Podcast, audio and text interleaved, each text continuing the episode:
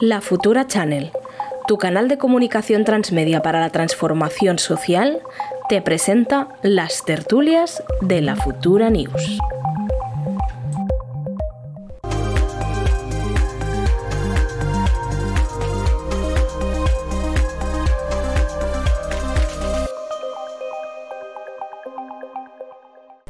Hola, ¿qué tal, Marc?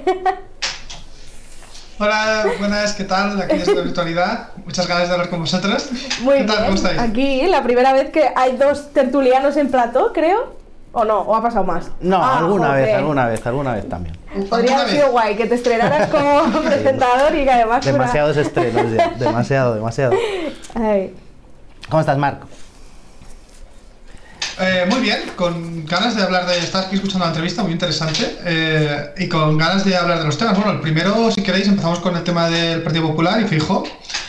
bueno, ha sido elegido nuevo, nuevo líder ¿no? del Partido Popular. Y un poco que primero preguntaros qué opinión tenéis sobre Fijo y cómo creéis que va a cambiar el Partido Popular o no va a cambiar o qué opináis. Bueno, yo creo que Feijo no va a cambiar el Partido Popular. Yo creo que esto es una cortina de humo eh, escandalosa, una, una cortina de humo que ha montado eh, el Partido Popular para tapar el, caso de corrupción de, Isabel Díaz Ayuso. Todo este Congreso, la, decapitación de Pablo Casado y el ascenso de- del amigo de los narcotraficantes eh, Feijó, eh, solo obedece a eso, a tapar otro caso de corrupción, el enésimo caso de corrupción de- del Partido Popular y de renovación absolutamente nada. Feijó lleva ahí más años eh, que la sede que han pagado en B eh, y por tanto no va a cambiar absolutamente nada y menos con Cuca Gamarra, con eh, Monago, con Almeida, con Díaz Ayuso y con toda la gente de la que se está rodeando. Vamos, eh, me parece un escándalo que a esto le llamen renovación.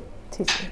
Poco va a cambiar, también te digo, si los referentes de este hombre son Aznar y Rajoy, que lo decía en, en su discurso, ¿no? Mis referentes son Aznar y Rajoy. Hoy, chico, quizá no has escogido muy bien tus referentes y tampoco puedes hablar muy mucho de renovación si, si, si vas a imitar un poquito los procesos de estos dos personajes, la verdad. ¿Tú qué piensas por eso?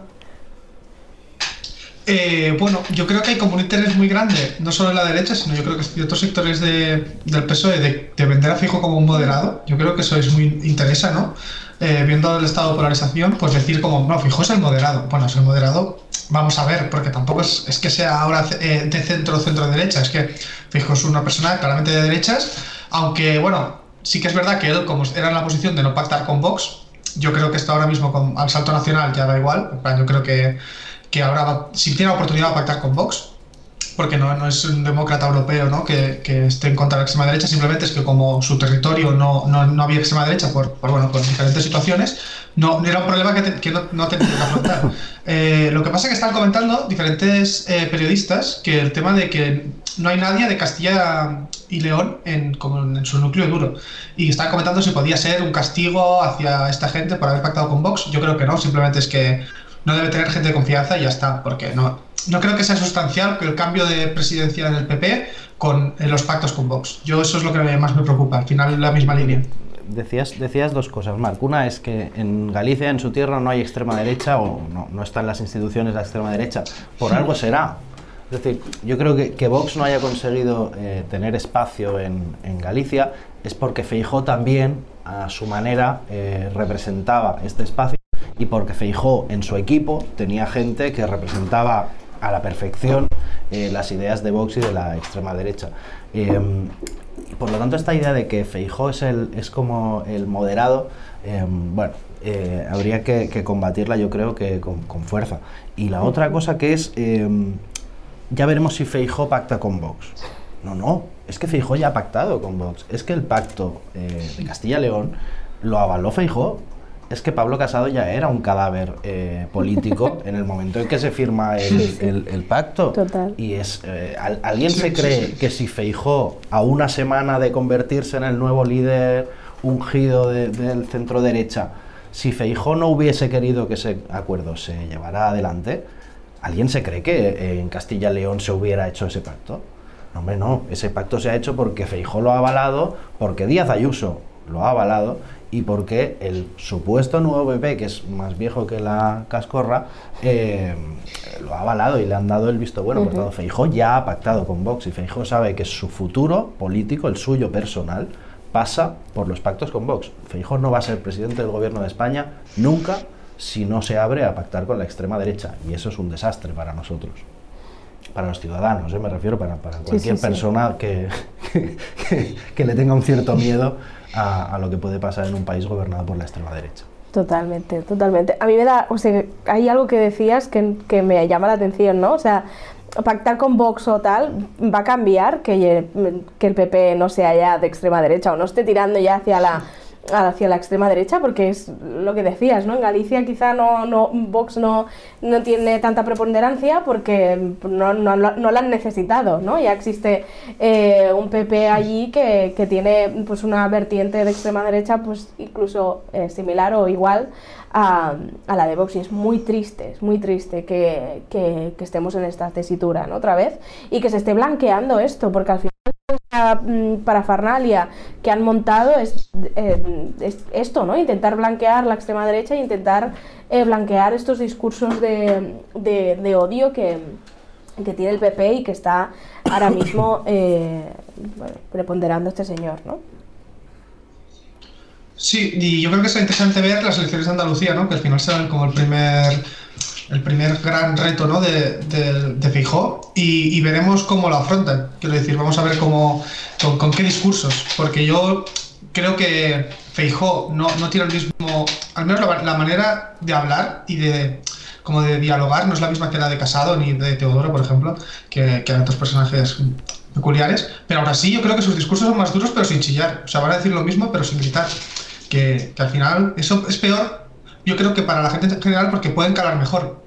Cuando digan barbaridades, pero de una manera muy seria y muy, muy, muy tranquila, es peor que cuando lo dices gritando. Y veremos cómo, cómo afronta fijo este punto, pero bueno, es que su, su equipo, Cuca Gamarra, por ejemplo, eh, bueno, ya sabemos cómo es. Y, y, con la gente que se ha rodeado no va a haber un cambio sustancial. Simplemente, bueno, hay otra persona que quiere llegar a Moncloa y, y, ya está. Lo que sí que es verdad que ha esperado mucho tiempo porque Fijo podía haber sido antes, mucho antes, ¿no? Presidente del Partido Popular y no ha querido. Veremos por qué ahora sí. igual tiene alguna estrategia o, o, porque simplemente es el momento que le ha tocado, ya no podía esperar más. Yo creo que es esto último, Mar, que, que ya ahora era sí o sí, le han, le han obligado a, a cogerlo porque la crisis en la que estaba sumido el Partido Popular era insalvable, a no ser que apareciera un líder de absoluto consenso que por cierto a la búlgara, 98% de los votos Feijó. y ayer en un, en un telediario decían, Feijó elegido sin votos en contra. Es que no se podía votar en contra, señores. es que la papeleta era Feijó o en blanco. Entonces, eh, elegido sin votos en contra. Hombre, claro. Eh, pero al final es un tema de imagen, eh, es lo que tú decías, Emar, que al final es un señor con una apariencia más moderada, con un lenguaje más refinado o más educado. Em, pero está diciendo lo mismo. Veremos si desbloquea, por ejemplo, los, los, pactos de Estado que el PP de Casado tenía bloqueados. Veremos. Si, si ese, esa puede ser una primera prueba, ¿no?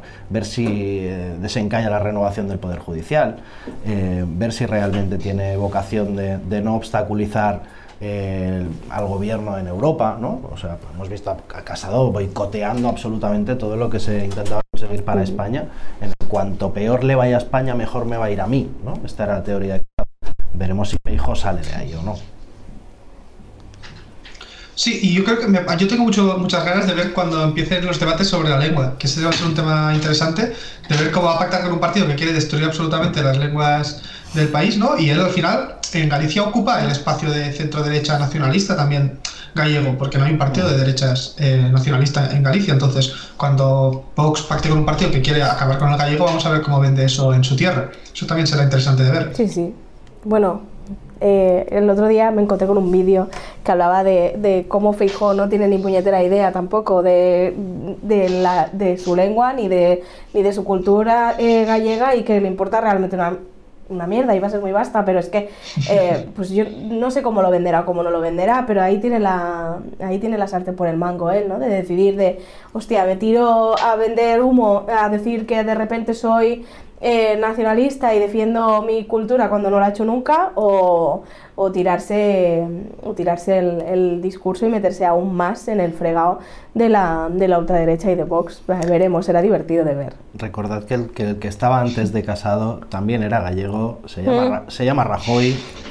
Sí. Y cuando llevaba dos semanas en Madrid ya se le olvidó que era gallego y solo le quedaba la, la galaicidad para, para estas respuestas de ni sí ni no ni todo lo contrario y esta oratoria brillante que tenía, que eso sí que es verdad, que Rajoy era, era un gran eh, orador y un, y un muy buen mm, debatidor, ¿no? Eh, pero se le olvidó enseguida lo, de, lo del nacionalismo gallego, se le olvidó enseguida lo de la lengua y, y- y en Madrid parece que les, les absorben y se vuelven centralistas y patriotas, patriotas Total. españoles, eh, todos, vengan de donde vengan. ¿eh? Sí, sí.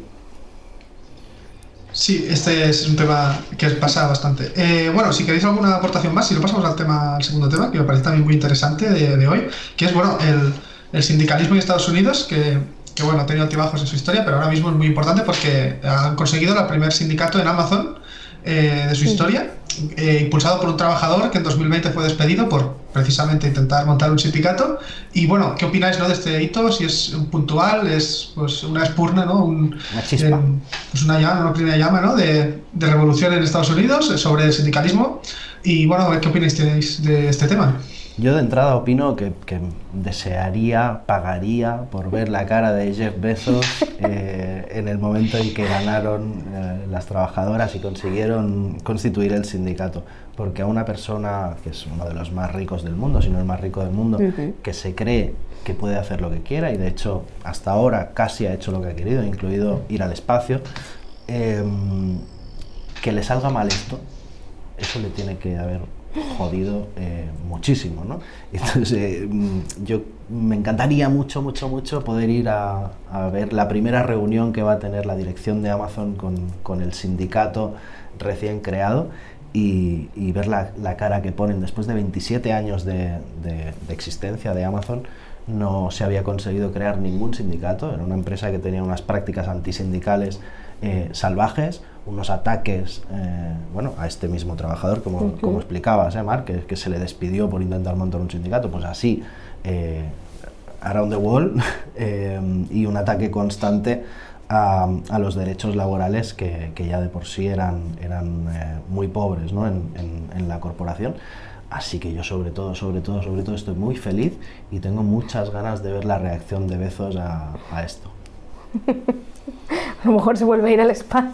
Y que, pues, si, va, si va y no vuelve, ayuda a financiar el viaje. Eso eh, es que lo decía el, trabajador este en una, en una- como en una entrevista decía, mientras tú te fuiste al espacio nosotros montamos el sindicato, que me parece como mágico, en plan, es- están a otro rollo los, lo- pues los multimillonarios y, y los trabajadores es- organizándose. Y yo quería dar dos datos sobre el sindicalismo, que es que eh, ahora mismo solo hay como un 10% de gente que está afiliada a un sindicato en Estados Unidos, pero en los 50 era uno de cada tres trabajadores. O sea, las prácticas antisindicales lo que han hecho es acabar con el sindicalismo en Estados Unidos.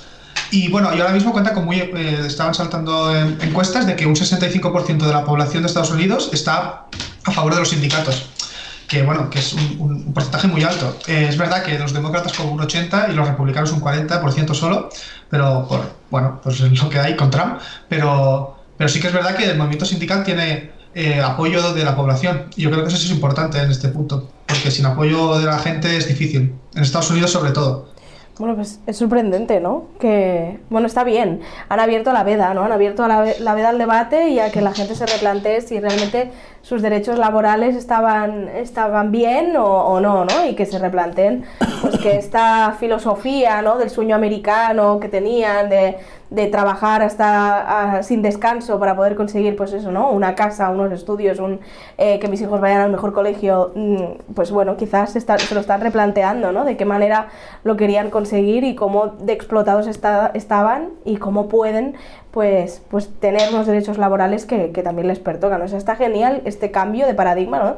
Del 10% de personas afiliadas a un sindicato en Estados Unidos, que con la gente que vive en Estados Unidos me parece poquísimo, pero que vaya, eh, bueno, que haya habido esta, mm, eh, la creación de este sindicato en, Amazon, que vaya cambiando también las mentalidades, ¿no? Y que vaya haciendo, pues que vaya teniendo como más apoyo social, la verdad que es, es una gran noticia también, y esperemos pues que, que este eh, sindicato sea al principio el primero de muchos, y que mm, y que eso, ¿no? Y que se vayan eh, montando más y que puedan luchar la gente de Estados Unidos por, por sus derechos laborales y que dejen de creerse, ¿no? Este sueño americano, este Dream Team de que todo va a ir genial y que, y que tienen que esforzarse al máximo para poder eh, tirar adelante. ¿eh?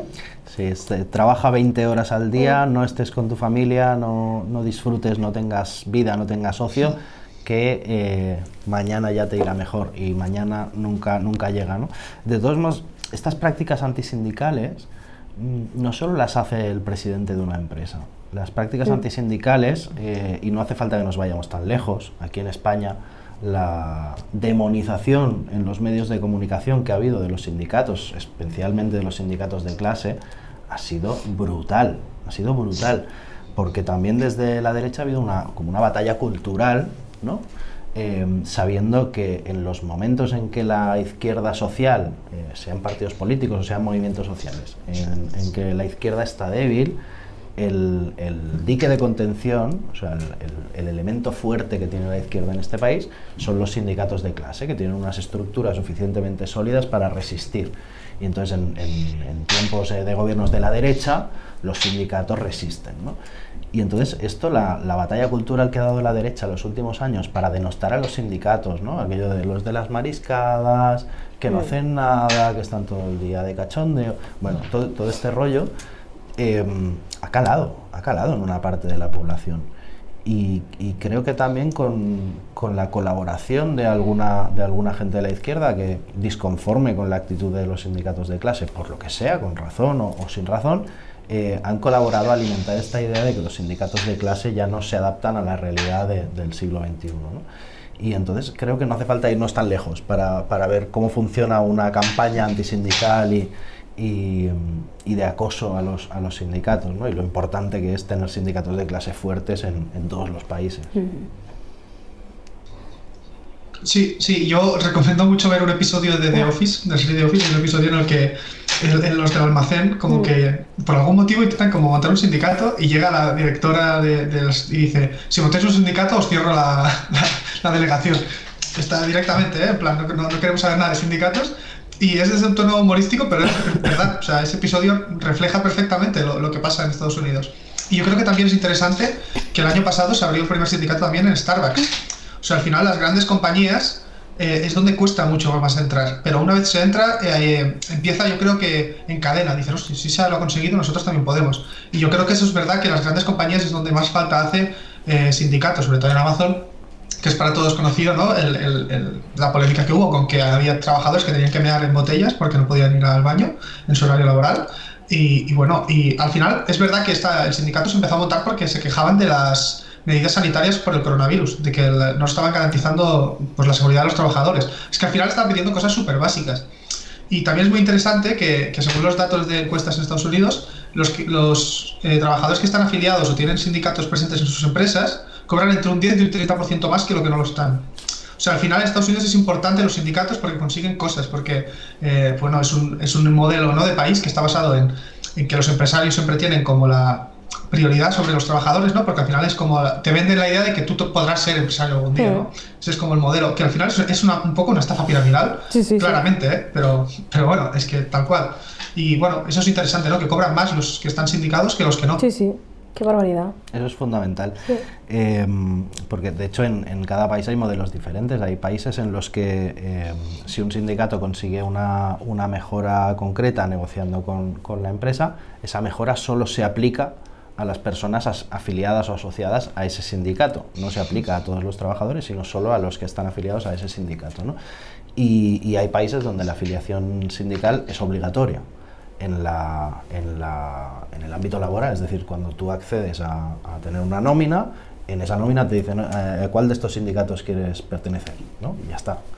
Em, hay, hay, muchos modelos y, y muy diferentes, ¿eh? pero, pero creo que el de Estados Unidos es, es, de los peores, ¿no? porque eh, no, le da, no le da prácticamente ninguna protección a las, a las sindicalistas, ¿no? a la, gente que da la cara por el sindicato está absolutamente eh, desregulada y desprotegida. Y porque hay unas prácticas, digamos, cuasi mafiosas ¿no? Eh, por parte de las grandes corporaciones además de las de las de, lavado de cerebro, ¿no? Que comentábamos de, uy, venga, trabaja más, esfuérzate, que vas a heredar la empresa un día de estos, venga, chaval, ánimo. Eh, que, esto, que esto es el, lavado de cerebro de los valores de la empresa, porque esta empresa tiene tus valores y tu familia se tiene que identificar con la empresa. Y, bueno, aparte del lavado de cerebro es que está la, amenaza directa, la coacción directa. Em, y, recordemos que en Estados Unidos la, desigualdad es eh, gravísima y que la gente trabaja en dos o tres eh, empresas para poder conseguir mantener una familia eh, estándar ¿no? y conseguir un, seguro de salud. Em, entonces creo que, que, de todos los modelos sindicales que tenemos deberíamos eh, fijarnos en, alguno otro. Hoy tenemos una gran noticia que es que en Estados Unidos hemos conseguido esto, pero, pero hay otros modelos sindicales que, que dan fuerza, que dan eh, la perspectiva de clase al sindicalismo, que no es, el sindicalismo no es solo lo que pasa dentro del centro de trabajo, el sindicalismo tiene que incidir en todo lo que pasa en la sociedad y, deberíamos también fijarnos en, ese, en ese otro modelo. Sí, eh, nos comenta por el chat eh, 7 que y comenta, y por el contrario, también hay modelos en los que es súper difícil unirse al sindicato de cierto oficio para los trabajadores nuevos. Bueno, puede haber sectores donde los sindicatos sean cerrados y eso también es un error por parte del sindicalismo. Al final los sindicatos tienen que, el objetivo yo creo que de cualquier sindicato de clase es llegar al máximo de gente posible. Eh, y creo que es un error, eso puede pasar en algunos, no sé exactamente de qué oficios en concreto, pero es posible. Y yo creo que es importante, ¿no? Porque si tuviésemos en España un 50% de los trabajadores afiliados a un sindicato, imaginaros que, a dónde podríamos llegar eh, en, en materia de derechos laborales. Eh, porque es verdad que, por ejemplo, en Estados Unidos, al no tener estructuras organizativas grandes ¿no? de sindicatos, hacer una huelga general que afecte de verdad a la economía es inimaginable. Y las empresas se han asegurado de que no se puede llegar a eso. Aquí es complicado porque desde 2012 que no se hace una huelga general, pero se puede hacer y puedes paralizar el país, pero es que en Estados Unidos es impensable. Es que, perdona, eh, Tamar, en, en, Estados Unidos yo creo que, que los sindicatos son una mezcla entre sindicato y gremio. ¿no? lo que, lo que aquí entendemos por gremios, eh, y entonces creo que el comentario de, de House eh, creo que va más en el sentido este, ¿no? de que eh, los sindicatos actúan al final como una plataforma corporativa de los especialistas de un sector ¿no? y impiden que esto sea más abierto y, más, y que, que, pueda acceder más gente porque quieren mantener el control del, del gremio. ¿no? entonces este, este doble rol de sindicato y a la vez gremio corporativo creo que tiene, que tiene mala, mala solución, mala solución. Nos quedan tres o cuatro minutos y yo quería comentar una, una noticia de hoy. No sé si, si teníais más cosas sobre no, esto. ¿eh? Adelante. ¿Vale? Es, que, es, que, han salido los datos del paro y a mí es que esto me flipa. Yo, soy, soy, un, soy un friki de los datos de, del paro y, y los, los, voy siguiendo. Y otra vez eh, vuelve a bajar el paro eh, este, este mes de, de marzo, ha bajado 2.900 personas, pero, pero hay un dato que es que a mí me ha flipado muchísimo, que es que se han firmado 513.000 513.000 contratos indefinidos, que esto es como un 150% más que el año anterior. O sea, que en el mes de marzo em, se han generado mm, contratos en positivo, o sea, no se ha destruido empleo, que normalmente se destruía empleo, se han generado contratos y además que ya estamos en el 30 o el 31% de, eh, de contratos indefinidos, que esto es una flipada ¿no? para, para nuestra generación, que creo que los pues tres eh, vamos por ahí, por ahí, eh, que no hemos hecho más que encadenar en nuestra generación precariedad y precariedad y contratos temporales, joder, que, que los contratos indefinidos empiecen a ser la norma y que ya uno de cada tres contratos sea indefinido, ostras, es que yo cuando he leído esta, la noticia esta mañana entre la del sindicato de Amazon y esta, eh, estaba dando, dando saltos. Ves. Es que es un notición. Perdón, perdón, Marc, adelante. No, es un notición porque es lo que decías tú, ¿no? O sea, ya no solo mm, paralizamos o parece que se paraliza la destrucción de empleo, ¿no? Porque se crea más, sino que además se cambia el, el tipo de contrato, con lo cual estás garantizando a estas 513.000 personas que, no que el mes que viene, cuando tengamos los datos de, del paro, no van a estar ahí, no ellos no van a estar ahí, ¿no? que su trabajo va, va a continuar, con lo cual es, es una notición, porque es que vemos cómo se va luchando y cómo se va consiguiendo pues que, que, que baje la precariedad, que baje la temporalidad y que, y que esta gente pueda mantener eh, su trabajo ¿no? y que no se vayan a la calle en, en, en, cualquier momento y volvamos a tener pues unas cifras de, de, paro descomunales como hemos estado teniendo estos últimos años. O sea que es una notición leído, leído así, ¿no? Marc, perdón. Sí, sí, y yo, sí, sí, no, yo dos cosas que leía gente como criticando en plan, sí, bueno, es que cuando Rajoy creaba empleo también os quejabais, pero es que es muy diferente, porque ahora es empleo fijo con un salario mínimo mucho más elevado, ¿no? Eh, que, que, empleo de calidad, que lo que se criticaba es que se creaba empleo de muy mala calidad antes. Y yo creo que ahora es un cambio. Estaba viendo un gráfico, ¿no? De que como las tendencias ¿no? de los eh, contratos temporales en España bajando muchísimo y los indefinidos subiendo. Y yo creo que esto se nota porque yo tengo contexto más cercano, amigos míos que han empezado a trabajar y un amigo mío ha empezado a trabajar en una empresa y le han hecho un contrato indefinido. Porque esto era una cosa que no, no, no hace cinco años, hace un año era impensable que, que alguien le hiciera un contrato indefinido de primeras. Y al final eso está muy bien. Otro amigo que, claro, le ha hecho un contrato temporal, pero de seis meses. Que dices, bueno, al menos tengo seis meses, no, no uno, que antes encadenaba contratos de uno o dos meses. Estos son cambios que están afectando a la gente y, y es, es, muy importante, ¿no? Al final, porque se están viendo, ¿no? En la sociedad. Bueno, y que tiene que ver con justo lo que estábamos hablando ahora también, con la fuerza que tengan los sindicatos eh, de clase para pactar con las patronales, ¿no?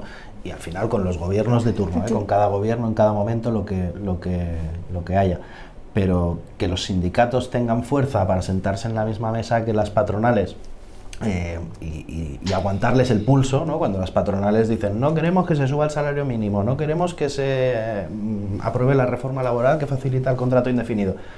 Si no hay nadie enfrente, pues eh, el gobierno siempre cederá ante la, ante la patronal. Si enfrente hay unos sindicatos de clase fuertes, eh, organizados y con capacidad de reacción y de movilización social, eh, bueno, entonces eh, el pulso lo aguantan y el gobierno puede gestionar de otra forma, ¿no? Y que al final lo que estamos disfrutando ahora es un ciclo positivo de, de, en el empleo que hacía muchos años que no, que no pasábamos un ciclo así y que nos enseña pues, que, hay, que hay diferentes modelos de, de gestión del empleo post-crisis. ¿no? Después de la crisis de 2008-2009 vimos un modelo de gestión del empleo y ahora estamos viendo uno absolutamente diferente y que está dando resultados inmediatos y, y vamos, eh, notorios, ¿no?